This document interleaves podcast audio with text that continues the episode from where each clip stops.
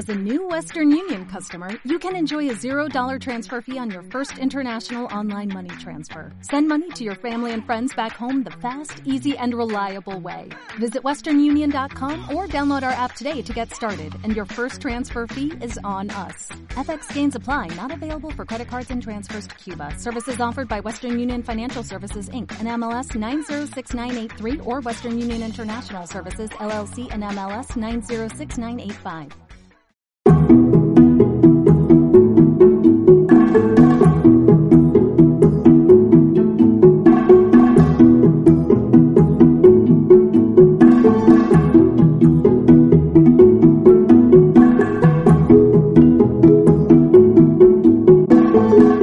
Codo con Codo, el podcast de las cooperativas. Hola, te damos la bienvenida a un nuevo episodio de Codo con Codo. Yo soy Ale Robles y antes que nada queríamos pedirte disculpas si notas que el sonido cambia un poco durante el episodio de hoy, pero hemos querido priorizar las medidas de seguridad para prevenir la propagación del coronavirus y asegurar el bienestar de nuestros invitados. Hoy tenemos con nosotros de nuevo a Pilar Rodríguez, Piluca, que es presidenta de Por 7. Por 7 es una cooperativa de iniciativa social, centro especial de empleo y gestores de residuos. Bienvenida de nuevo a Piluca. Hola, buenas tardes. Piluca, cuéntanos, ¿cómo nació Por Siete? Bueno, pues nuestra cooperativa nació desde una situación en la que un grupo de personas que trabajábamos, llevábamos años trabajando en ámbitos eh, sociales, pues nos planteamos, en aquel, sobre todo formativos. Entonces, en aquel momento nos planteamos la posibilidad o la idea de crear empleo crear empleo para, en este caso, un colectivo que era el colectivo de personas con discapacidad. Entonces ahí surge eh, la primera idea, es decir, vamos a, montar un área de trabajo. Ese fue el, comienzo de, de Por Siete. Os definís como una cooperativa de iniciativa social y como centro especial de empleo. Explícanos qué son estas cosas exactamente. Sí, nuestra cooperativa eh, así está calificada. Eh, somos de una empresa de economía social, por tanto, doblemente porque somos cooperativa de iniciativa social y además somos centro especial de empleo sin ánimo de lucro. Eh, eso es que todos los, en el caso de que la cooperativa tuviera beneficios, los beneficios no se reparten, sino que se reinvierten en la propia cooperativa o en beneficio de los trabajadores, mm, fueran los que fueren, tal y como recoge eh, la ley en este caso, ¿no? Entonces, ese es, eso es lo que significa cooperativa de iniciativa social y centro especial de empleo. Cuando dices que os centrasteis en trabajar con personas con discapacidad, ¿por qué visteis que era una necesidad para la sociedad? Pues mira, porque veníamos de trabajar en áreas formativas con personas con discapacidad. Y bueno, pues desde ahí ves una necesidad que ahí estaba y es que sí que eh, formábamos, sí que eh, había toda una serie de actividades, pero en el tema de ya de creación de empleo, pues, pues no es fácil, hay muchas necesidades y por eso nos embarcamos en esta, en este principio en una aventura. ¿eh? ¿Y de lo que pensabais que era una aventura, teníais muchas esperanzas de cómo iba a funcionar a cómo ha acabado funcionando hasta ahora? Bueno, teníamos todas las esperanzas de encontrar una actividad que no la teníamos, solo teníamos una idea, una idea y un objetivo. Pero había que encontrar una actividad que supusiera la menor inversión posible, número uno, porque no teníamos dinero, y que enseguida generara eh, económicamente dinero para mantener la empresa, lógicamente, y la cooperativa. Entonces ahí hicimos, bueno, yo recuerdo que no sé cuánto tiempo me metí en casa a, buscar una actividad eh, que, que, tuviera estos dos objetivos. ¿no? Es muy curioso porque siempre te encuentras con personas o con empresas que están dispuestas a colaborar. Y ese fue el caso. Recordaré siempre a una mujer en Madrid que yo no sé cómo lo encontré, pero encontré que, que, recogían aceite vegetal usado. Yo no tenía ni idea ni qué era eso, ¿no? Y llamé, llamé a aquel número de teléfono, me respondió y entonces yo le pregunté y le dije, mira, es que yo he leído esto, creo que esto de recoger aceite debe de ser un negocio, pero yo me tengo que enterar, porque si no, esto de qué es y cómo es. Y me dijo, pues yo te lo cuento. ¿Eh? Eh, su marido en aquel momento me dijo que creo que era informático, recuerdo. Bueno, se quedó en paro, entonces empezó a recoger aceite vegetal usado por, por las comunidades de vecinos. Bueno, ella me contó en qué consistía, básicamente. Y entonces ah, yo dije, oh, pues esto puede ser una idea que además yo no lo había oído nunca. Y además, pues yo creo que no apenas se conocía. Había gestores de este residuo, pero no era conocido. Y entonces seguimos el hilo.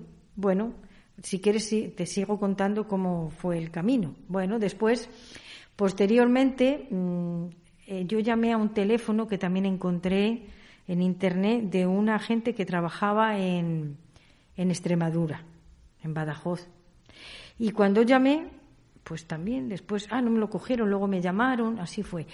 Total, que cuando ya logré hablar con, con estas personas, pues hablando, hablando, pues estoy en Salamanca, pues yo estuve en Salamanca, pues resulta que nos conocíamos. Y ya le conté, pues no serás fulanita, no serás piruca, sí, sí, pues mira, sí, hoy lo que necesitéis, efectivamente. Era un proyecto también, una cooperativa y, y también una cooperativa eh, sin ánimo de lucro, de iniciativa social, y nos fuimos, nos fuimos allí a ver in situ en qué consistía. Claro, eso abre unos caminos enormes porque no solamente aquella Ecorais, creo que se llamaba, no recuerdo bien, eh, ya no ya no están estas personas llevándole. ¿eh? La, cooperativa sigue, pero ya no están estas mm, estas mujeres, que era un proyecto totalmente social, eh, llevando el, la actividad.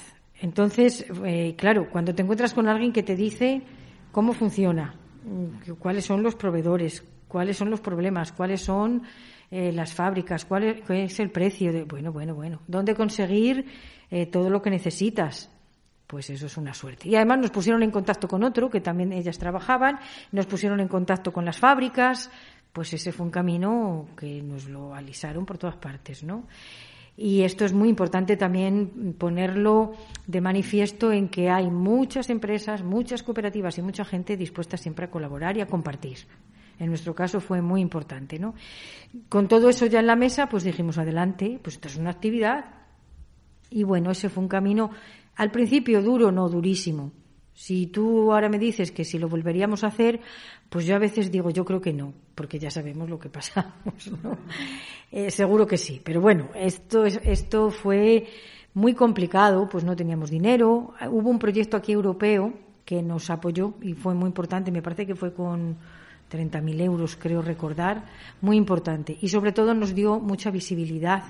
Y para nosotros eso era muy importante porque, porque claro, una empresa eh, y la actividad que hacíamos eh, había que difundirla.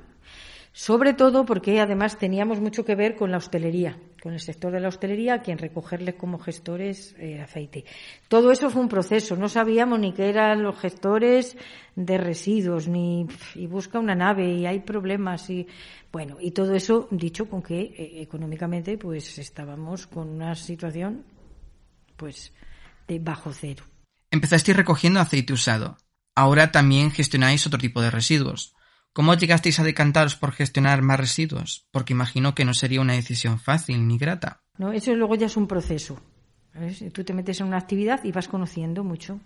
Conoces ya la ley de residuos, conoces ya eh, las los distintos posibilidades con esos residuos, lo que supone, es decir, vas haciendo todo un recorrido que vas viendo que puedes ampliar el sector. Y por otra cosa muy importante, nosotros pertenecemos a una asociación nacional de empresas de, economía social que se llama ERES y, y ahí pues existe también el valor de la solidaridad y del intercambio y de la intercooperación.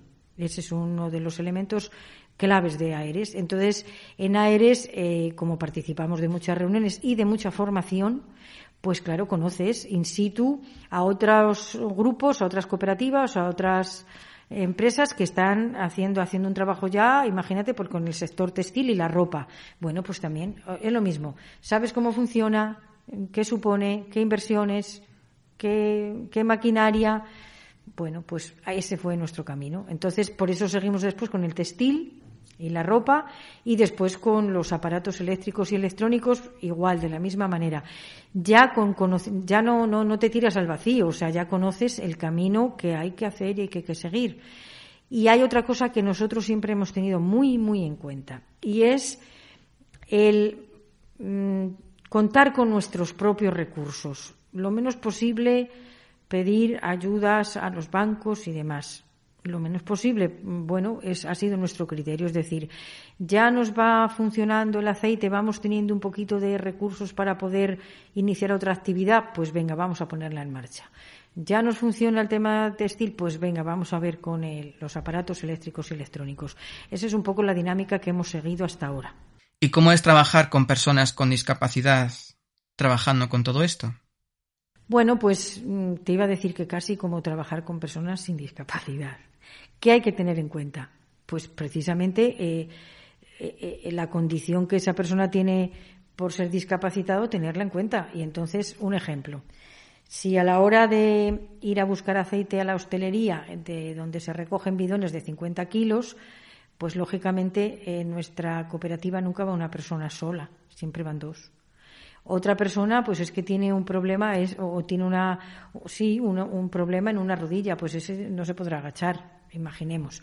O una persona que tiene una discapacidad intelectual, bueno, pues tendrá que tener siempre un compañero que apoya, que indica, que que informa y así sucesivamente.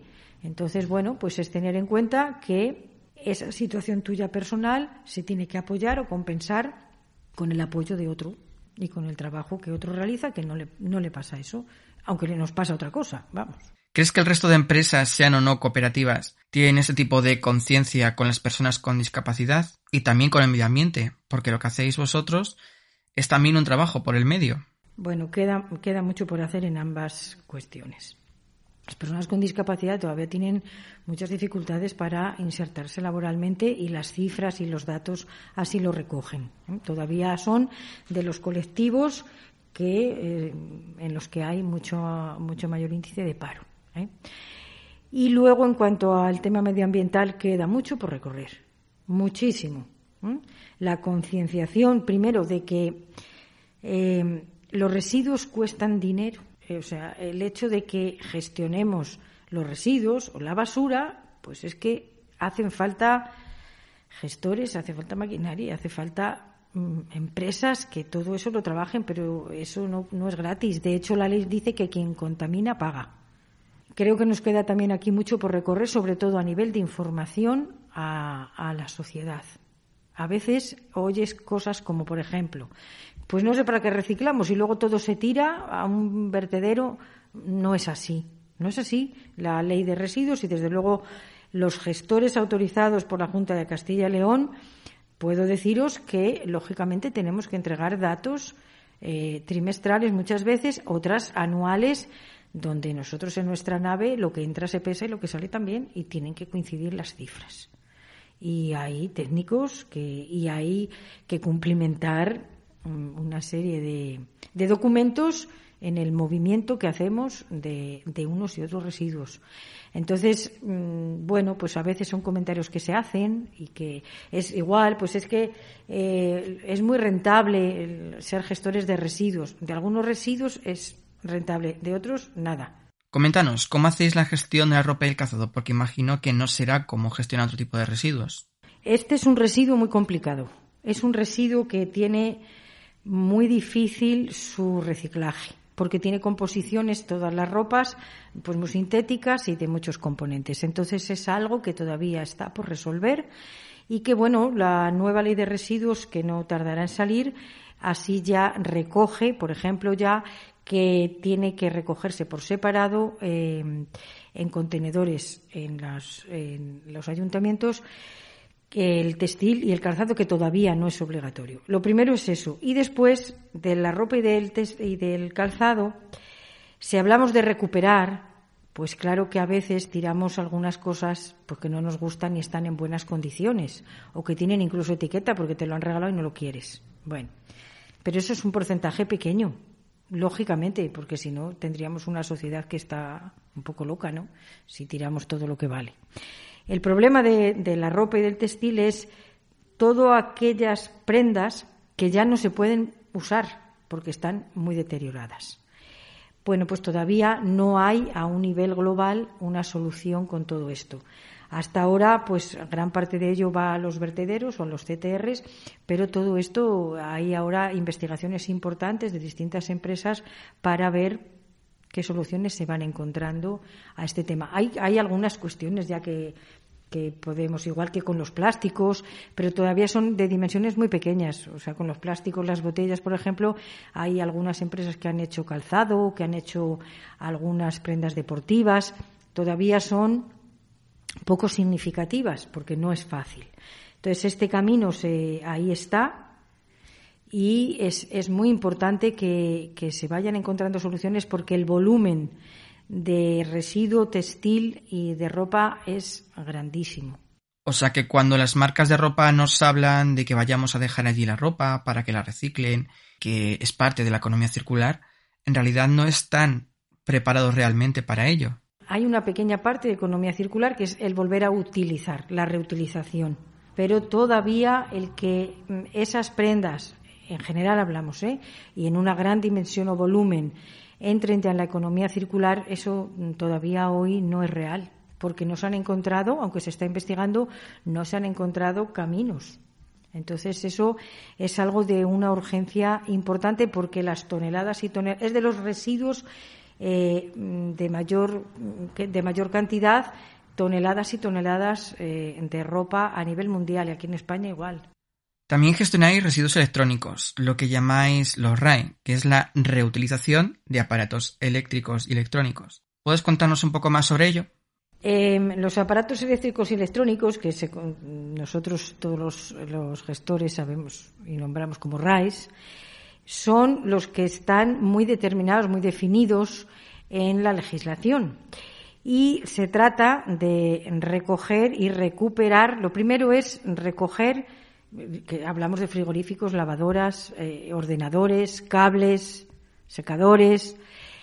Es importante mm, decir que en, este tipo de residuos están muy organizados porque eh, las empresas fabricantes están unidas en lo que llamamos ahora los scrap y todos sabemos que cuando vamos a comprar una lavadora o una televisión pagamos una cantidad para que se recicle. Eso ya está así organizado.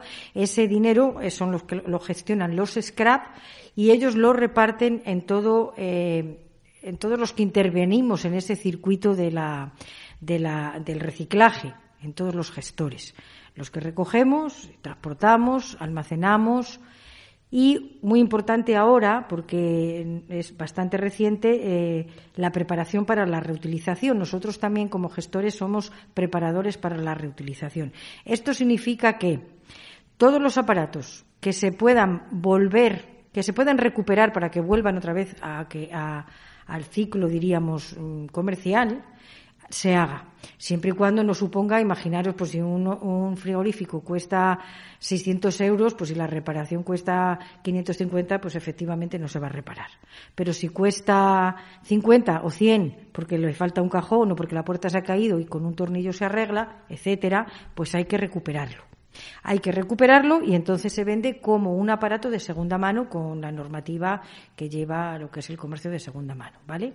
Entonces nosotros somos preparadores para la reutilización del área de lavadoras y secadoras y todos los aparatos de informática. Importante. Y luego también podemos separar mm, en, los RAES, salvo en frigoríficos, las partes que se puedan recuperar, las piezas porque igual un ordenador, pues resulta que una de las, eh, la memoria RAM se puede usar porque está en buenas condiciones, es buena y vale para otro ordenador.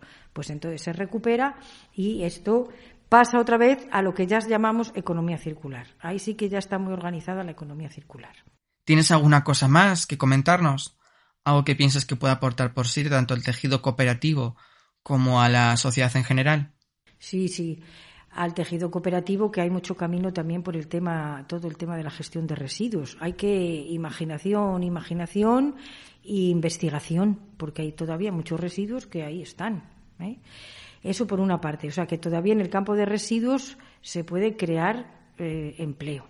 Pero bueno pues hay que investigar y hay que pensar y hay que echarse los números A nivel de las instituciones públicas, también quiero decir algo muy importante y es que en las empresas de economía social, eh, la, ley de contratación pública es muy clara y dice que tiene que haber cláusulas sociales y contratos reservados para, los centros especiales de empleo y las empresas de inserción. Eh, ahí llevamos, bueno, pues creo que ahí estamos en, nuestra asociación ADE Social, que ya también hemos creado recientemente con otros mm, con otras empresas de economía social sin ánimo de lucro en Salamanca. Eh, es muy importante que esto se cumpla y es muy importante para nuestras empresas de economía social sin ánimo de lucro. Ahí está la ley y la ley hay que cumplirla. Entonces, eh, insistimos en esto. Y por otra parte, a nivel de sociedad, pues claro, el decir que tenemos que cuidar el medio ambiente y reciclar. Y que tenemos que reciclar en origen. Que además facilitamos muchísimo el trabajo a los gestores de residuos. Y una cosa, o sea, y hacer un trabajo digno. Entonces, es muy desagradable trabajar con la basura si no mezclamos, pues hacemos, mm, bueno, creamos dignidad entre todos. Y yo animo mucho, en casa no nos cuesta nada tirar la monda del plátano en su sitio y no juntarlo pues con la camiseta, que entonces la camiseta ya no se recupera. Y a los que le toca separar la camiseta del plátano, pues es bastante desagradable. Entonces yo animo a, de verdad, a que si queremos cuidar el medio ambiente y queremos vivir de una manera saludable, que reciclemos las empresas y las, cada ciudadano. No es tan difícil. Claro que tenemos que hacer un poquito de esfuerzo. Pues mira, a veces si no tenemos sitio en casa, ir muchas veces a los contenedores. Bueno, ¿cuántas veces salimos de casa? Pues la pequeña bolsa y ala. Además, todo eso contribuye a la creación de empleo. Son sectores que crean empleo. Y cuanto más trabajemos unos y otros, pues mejor funciona nuestra sociedad porque todos tenemos medios para vivir de manera digna. Piluca, muchísimas gracias por prestarte a participar en Codo con Codo de nuevo y esperamos que os vaya todo muy bien. Muchas gracias a vosotros. Y a ti, que nos estás escuchando, te esperamos en el siguiente episodio de Codo con Codo. Hasta pronto. When you drive a vehicle so reliable it's backed by a 10-year, 100,000-mile limited warranty, you stop thinking about what you can't do and start doing what you never thought possible. Visit your local Kia dealer today to see what you're capable of in a vehicle that inspires confidence around every corner. Kia, movement that inspires. Call 800-333-4KIA for details. Always drive safely. Limited inventory available. Warranties include 10-year 100,000-mile powertrain and 5-year 60,000-mile basic. Warranties are limited. See retailer for details.